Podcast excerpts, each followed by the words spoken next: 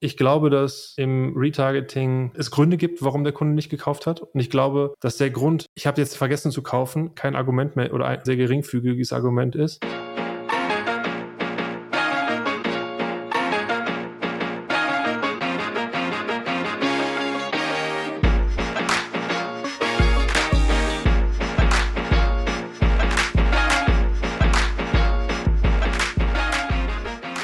So, willkommen zum zweiten Teil von Time for Learning, Christian Drexler.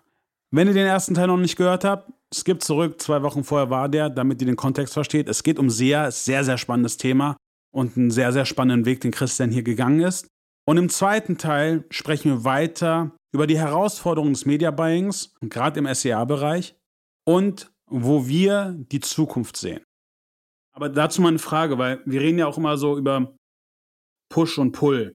Gerade in Bezug, ich glaube, das, was du ja gerade auch genannt hattest, ist ja ein bestes Beispiel. Du hast ein Problem, bestes Beispiel, du willst einen Kühlschrank haben, du weißt grob, was du willst und danach weißt du eigentlich, willst du den Preis haben. Und dann suchst du. Also wie kann man denn nochmal zwischen Push und Pull unterscheiden und vielleicht auch das nochmal erklären für unsere Hörer und Hörerinnen? Mhm. Bei Pull haben wir einen Nutzer, der schon aktiv auf der Suche ist und eigentlich jetzt genau das gelöst haben möchte. Im Push-Marketing überzeugen wir einen Nutzer in dem Moment überhaupt davon, dass er das, das Produkt brauchen könnte? Ja, das trifft das ziemlich gut, ne? Das eine ist quasi eher so, dass du, du tippst bei Google ein, ich möchte ein Produkt äh, oder ich möchte den Kühlschrank XYZ haben. Und dann kriegst du diesen Kühlschrank angezeigt. Und bei Facebook kriegst du die Werbung angezeigt, werden deine Produkte auch immer so schnell schlecht? Probier es doch mal mit einem Kühlschrank. Ein sehr, sehr gutes Beispiel, okay. Verstehe. Und ähm, das heißt aber jetzt auch umso mehr wie jetzt gerade in die Richtung gehen, auch gerade mit, mit PMAX-Kampagnen, wo es auch übergreifende Kampagnen gibt. Das heißt auch ja eigentlich eher auch so ja, Multichannel von den jeweiligen Kanälen, die im Endeffekt auch äh, Google anhat. Also das heißt, wir adaptieren immer mehr, sage ich mal, diesen Push-Approach von, von Facebook oder von Meta?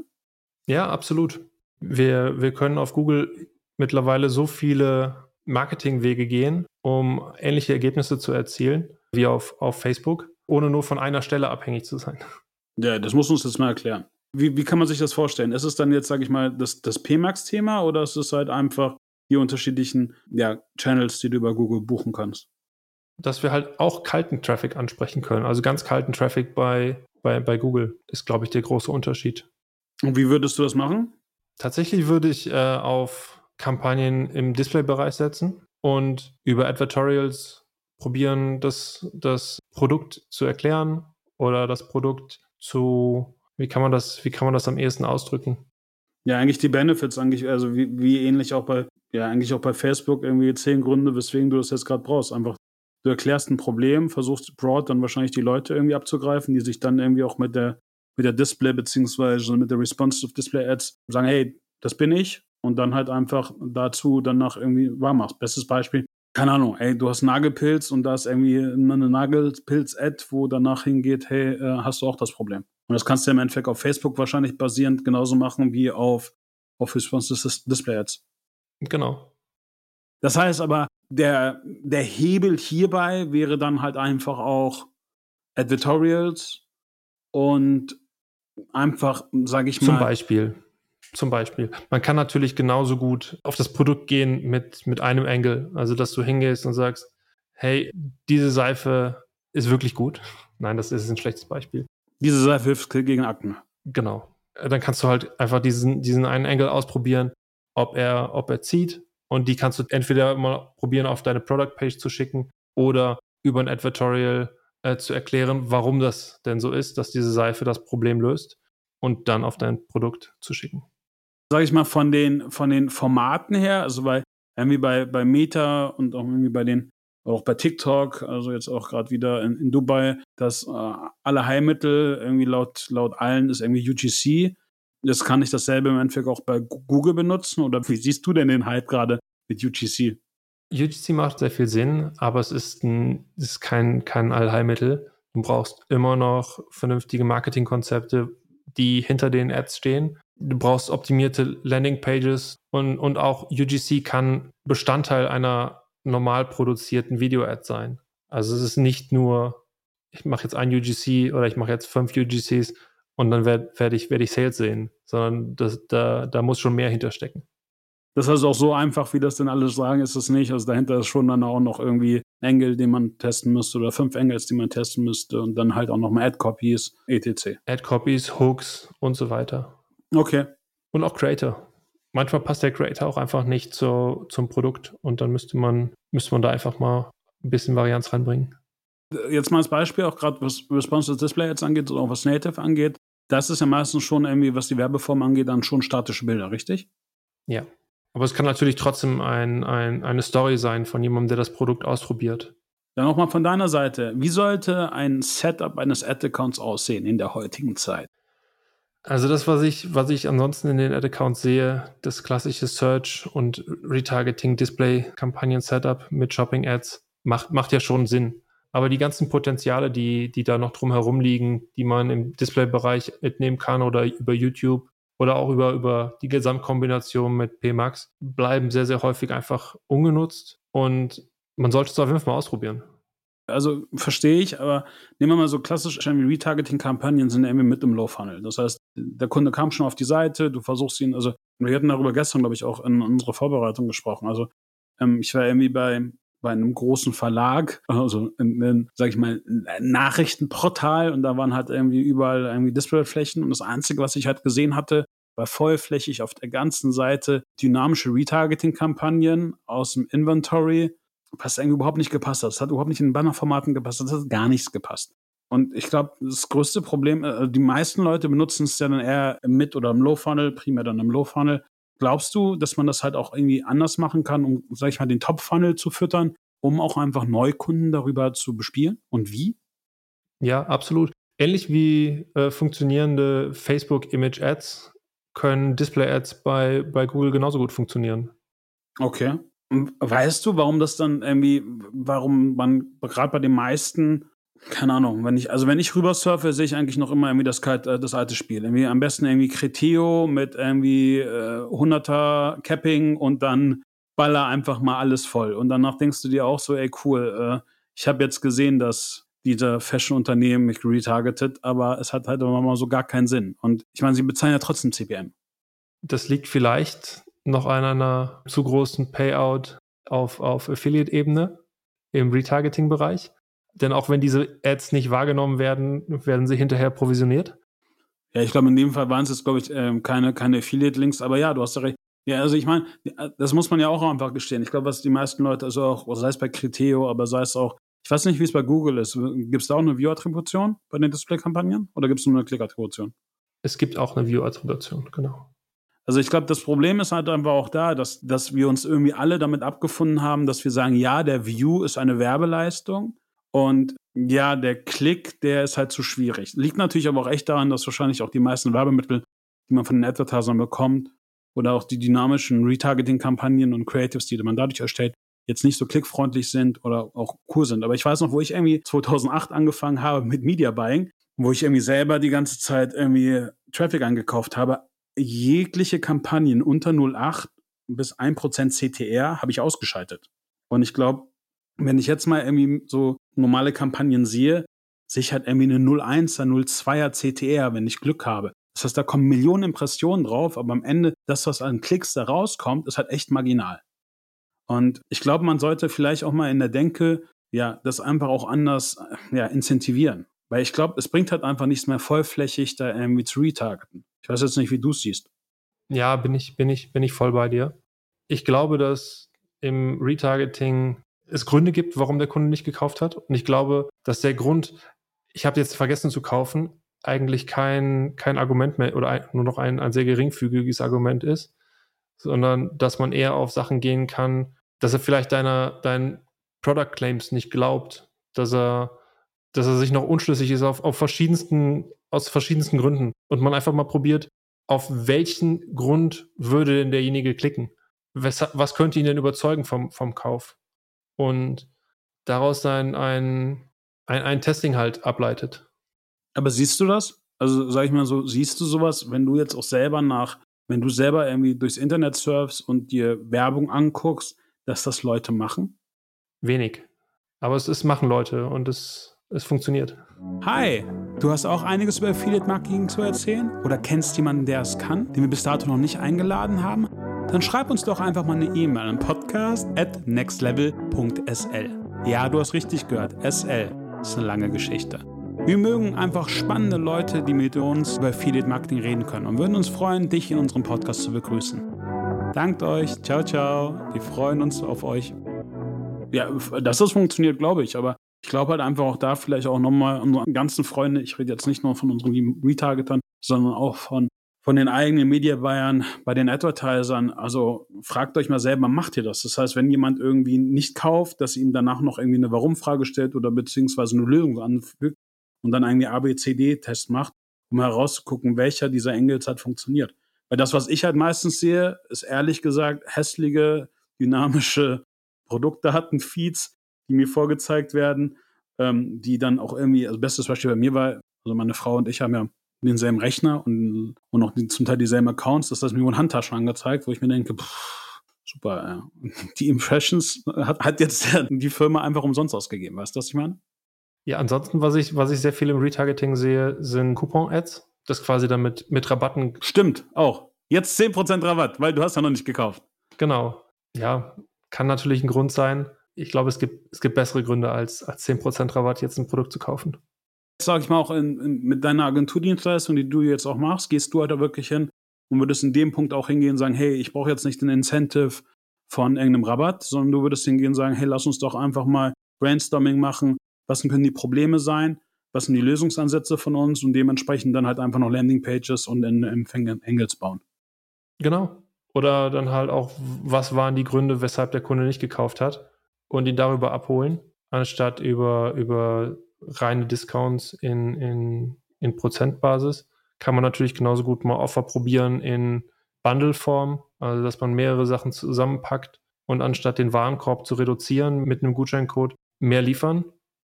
Meine Frage jetzt auch gerade, weil du meintest, ja, gerade vielleicht auch auf die Sachen eingehen, warum er nicht gekauft hat. Wie findest du das heraus? Also ich meine, was sind jetzt, sage ich mal, die Punkte, jetzt auch gerade in Bezug auch, also das war auch eins der Sachen, die in Dubai wieder wirklich voll hochkamen, war irgendwie First-Party-Data. Also irgendwie das Allerwichtigste ist halt wirklich irgendwie Daten analysieren und dadurch kommen. Aber wie würdest du da jetzt vorgehen, zu sagen, okay, bestes Beispiel, der Kunde ist jetzt gebounced, ist weggegangen und nun, woher weiß man dann, wie man damit anfängt? Mhm, generell muss man sich dann halt überlegen, was, was könnte es sein? Ist es jetzt zum Beispiel Trust, dass er deinen Claims nicht glaubt? Da muss man halt schauen, ob man, ob man irgendwelche, nicht irgendwelche, aber ob man. Trust-Symbole? Nee, nicht Trust-Symbole, sondern ob man über, über Reviews gehen kann, über Statistiken gehen kann, ob man irgendwelche Zertifikate tatsächlich hat, äh, die das Ganze untermauern, ob man dem Kunden einmal zeigt, wie es im Einsatz wäre, das kann man halt auch schön über, über YouTube theoretisch wieder abbilden. Das heißt, was, was du aber auch dann machst, arbeitest du auch mit Surveys, um genau auch diese Fragen auf Kundenseite, sage ich mal, den Leuten zu stellen, um dann herauszukriegen, woran man arbeitet, weil ich meine, alles andere ist ja schon irgendwie so, okay, ich mache Thesen und versuche die Thesen zu belegen. Aber ist es jetzt nicht einfacher, sage ich mal, auch vielleicht mit den Leuten, die auf der Webseite sind und dann sich vielleicht auch verlassen, dass man dementsprechend vielleicht auch eine Survey anbietet und sagt, hey, was ist denn der Grund, weswegen du jetzt nicht kaufst? Mm, interessant. Äh, Habe ich, hab ich in der Form tatsächlich noch nicht bei uns drin.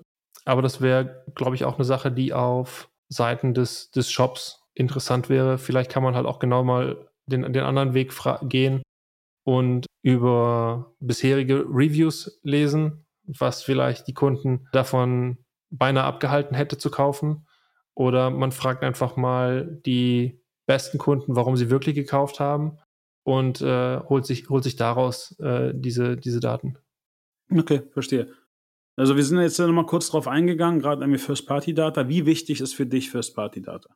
First-Party-Data macht, macht vieles einfacher. Man kann eine ganze Reihe an, an weiteren Kampagnen fahren.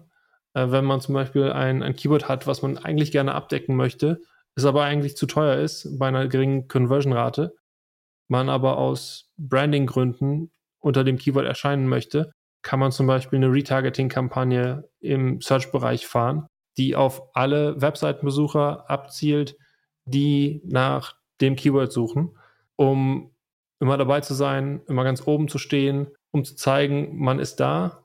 Aber ist das jetzt, sage ich mal, für dich, also das liegt aber auch daran, weil du die ganzen Daten jetzt auch in Analytics und im Shop auch selber sehen kannst. Also du siehst schon auch eine Diskrepanz, sage ich mal, als bestes Beispiel im Vergleich zu früher Affiliate und die Zahlen aus dem Netzwerk und dann irgendwie Google Analytics und dann vielleicht auch noch irgendwie First-Party-Data aus dem Shop. Wie arbeitest du gerade auch mit den First-Party-Daten zusammen? An vielen Stellen muss man sich dann tatsächlich auf die, auf die Daten zurückrufen, die man halt dann hat. Da muss man halt das Beste draus machen aus dem, was man hat. Wenn in Google Analytics jetzt nur noch zwei Drittel ankommt an Daten, dann muss man halt auf diese zwei Drittel optimieren. Man könnte theoretisch noch auf E-Mail-Listen oder, oder ähnliches zurückgreifen, aber das macht auch nicht den, den, den größten Hebel da. Hm. Wir arbeiten ja gerade auch zusammen auf einem Projekt und es war so krass irgendwie. Ich glaube, das war auch gerade erst gestern, heute. Wir nehmen auf den Sonntag auf. Also wir hatten gerade eine Kampagne laufen und zum Beispiel, wir haben ja unseren Tracker verbaut, das heißt irgendwie auch First-Party-Data von, von Seiten des Kunden. Und wenn ich mir zum Beispiel auch die Zahlen angucke und am besten auch noch die Zahlen angucke, die man über Analytics sieht, wo ja so noch ein Delay drin ist, ist halt, weißt du, kannst halt relativ viel, viel auswerten. Und ich glaube, der Punkt, der da auch noch reinkommt, ist halt einfach Zugriff auf alle Daten zu haben. Weil wenn du Zugriff auf alle Daten hast, kannst du genau eigentlich auch diesen Punkt machen, den du gerade gesagt hast. Zu sagen, hey, was hat mir denn inkrementell diese Kampagne gebracht auf den First Click, aber auch insgesamt auf der ganzen Journey? Und dementsprechend kannst du ja dann nochmal sagen, hey, bin ich bereit, sage ich mal gerade im Retargeting oder auch bei generischen Keywords, einfach das CBC-Game mitzugehen, obwohl ich eigentlich weiß, dass der ROAS auf dem Last Click mir eigentlich gar nicht so viel bringt. Und ich glaube, das ist halt einfach ein sehr, sehr spannender, spannender Bereich. Das heißt, dass du eigentlich immer mehr in die Richtung gehst, zu gucken, wie kann ich mit meinen Daten umgehen? Also Bestes Beispiel, was du ja auch gerade meintest. Irgendwie, Leute sind irgendwie happy, wenn sie ein ROAS von 1,6 oder zum Teil 1,5 haben, um Neukunden zu generieren, aber das eigentlich auf, auf dem SEA-Affiliate-Kanal nicht wollen. Woran liegt es? Weil sie hoffentlich wissen, was die Lifetime-Value eines Kunden ist und sie dann wissen, okay, der hat mich zwar irgendwie eine Akquirierung nur irgendwie ein ROAS von 1,5 gebracht, aber in sechs Monaten über eine Kohorte werde ich mir das Geld schon rausholen. Ja.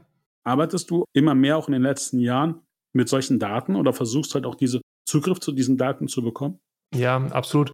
Es wird am schwierigsten, wenn tatsächlich bei einem Gutschein-Funnel am Ende oder wenn sehr viel über Gutscheine läuft und E-Mail-Marketing, dann muss man sich alternative Wege suchen, um den E-Mail-Sale hinterher dem richtigen Traffic-Kanal wieder zuzuordnen. Häufig kommen tatsächlich E-Mail-Sign-ups schon nach dem ersten Kontakt zustande und werden danach kaum noch richtig zurückgespielt an das, an das Traffic-Netzwerk, was eigentlich die E-Mail überhaupt gebracht hat. Und da muss man halt nach, nach alternativen Wegen schauen, das richtig auszuwerten. Sag ich mal, auch bei einem klassischen irgendwie ähm, Google Ads Setup von dir, lässt du dir diese Sign-ups halt übermitteln? Dass du wenigstens auch noch weißt, hey, okay, über unsere Search-Kampagnen, über PLA oder PMAX-Kampagnen oder Responsive Ads-Kampagnen kann man zum Beispiel X, X Conversions über über einen Sale rein mit einem Warenkorb von Y, aber halt auch nochmal als Beispiel 50 e Newsletter-Sign-ups. Ja, genau. Also auf der einen Seite tracken wir die äh, E-Mail-Sign-ups und auf der anderen Seite schauen wir auch, dass wir ausgewertet bekommen, wie qualitativ sind, wir, sind die E-Mail-Adressen überhaupt, die wir sammeln. Okay, das heißt, rein theoretisch lässt du die dann, ähm, nur um das auch nochmal zu verbildlichen für unsere Hörer und Hörerinnen, danach irgendwie monatlich oder einmal im Quartal nochmal eine Kohortenauswertung machen über, über die E-Mails, die ihr gebracht habt und was sie bis dato umsonst gemacht haben. Genau. Also Best Case. Ne? Wir reden jetzt hier Im natürlich. Best, Im Best Case, ja. Das hat, hat natürlich viele Sachen. Man muss natürlich dann auch beim Sign-up der E-Mail mittracken, was für ein Kanal war das, um das hinterher wieder auswerten zu können. Das ist, ist nachträglich immer sehr, sehr schwer machbar. Äh, das ist eine, ist eine Frage des Setups. Okay, das heißt aber auch rein theoretisch hier, liebe Shopbetreiber und Shopbetreiberinnen, das heißt, wenn ihr jetzt im Endeffekt auch mit einem E-Mail-Tool arbeitet, würdest du dann auch mal vorschlagen, dass man gerade auch noch irgendwie die, die Traffic Source oder Lead Source da auch noch irgendwie hinzufügt, damit man ganz einfach das auch nochmal auswerten kann. Das heißt zu sagen, hey, keine Ahnung, hast du, du hast jetzt gerade eine E-Mail-Adresse von einem Kauf, du warst eine E-Mail-Adresse, die jetzt über Organic reinkam, du warst eine E-Mail-Adresse, die über Search reinkam, etc. Genau. Im besten Fall kann man tatsächlich sogar noch hingehen und die Click-ID der E-Mail-Adresse zuordnen. Und wenn diese E-Mail-Adresse innerhalb von 90 Tagen nach dem letzten Klick noch einen Kauf gebracht hat, kann man das theoretisch der Traffic-Quelle auch noch zurückmelden. Ja, macht Sinn. Obwohl natürlich, wenn du da noch eine, äh, eine CRM-Agentur drin hast, die wahrscheinlich auch sagen würden, oh, nö, ist unser, aber, aber per se ja. Also, okay, verstehe. Das heißt, eigentlich ist genau, ja, ist das Wichtigste auch wiederum hier, liebe Hörer und Hörerinnen, habt eure Daten im Griff und habt eure Zahlen im Griff, weil dann könnt ihr daraus auch relativ viel ausrechnen. Cool. Christian, was ist denn dann so der Ausblick von Google? Wo geht die Reise weiterhin? Was steht so in der gläsernen Kugel? Ich glaube, dass Machine Learning immer mehr aktuelle Aufgaben des Media Buyers übernehmen wird. Es bringt kaum noch was nach, nach versteckten Keywords zu suchen, aktiv jeden Tag Keywords im Ad-Account auszuschließen. Wenn man seine Conversion-Daten zu, vernünftig zu Google zurückspielt, schließt Google die automatisch aus. Man kann natürlich ein bisschen einsparen darüber, aber das ist, ist, ist jetzt nicht, nicht der Rede wert. Creative und Conversion Rate Optimierung machen immer mehr aus. Und ich glaube, die zukünftige Aufgabe des Media Buyers wird darin bestehen, Daten zu analysieren und das Bindeglied zwischen Creative und Shop zu sein, um, um dort einfach den, den, den größten Hebel zu finden. Krass, okay. Das heißt, Google schließt auch selber automatisch schon Keywords aus? Ja, also nicht, nicht, also es gibt verschiedene Möglichkeiten. Entweder man schreibt die Skripte, die das Ganze automatisch machen, oder man hofft auf den Google-Algorithmus und wenn der 100 Klicks geliefert hat zu einem Keyword, was keine, was keine Conversion gebracht hat, dann wird das vermutlich danach nicht mehr bewerben. Krass. Spannend. Herr Christian, ich würde sagen, mit deinem Ausblick schließen wir mal auch diese Folge hier ab. Äh, vielen lieben Dank für deine Zeit und auch mal wieder für, dein, für deine, deine Expertise. Hat mir sehr, sehr viel Spaß gemacht. Gleichfalls. Und ich hoffe, wir hören uns bald wieder. Ja, gerne. Zu einem anderen Thema. Sehr gerne. Wir haben da noch so ein paar. So ein bisschen was. Cool. Also, liebe Hörer und liebe Hörerinnen, vielen lieben Dank dafür, dass ihr unseren Podcast gehört habt. It's time for learning. Und ja, wir lernen immer weiter aus. Bis zur nächsten Folge. Euer Navid und euer Christian. Ciao, ciao. Ciao.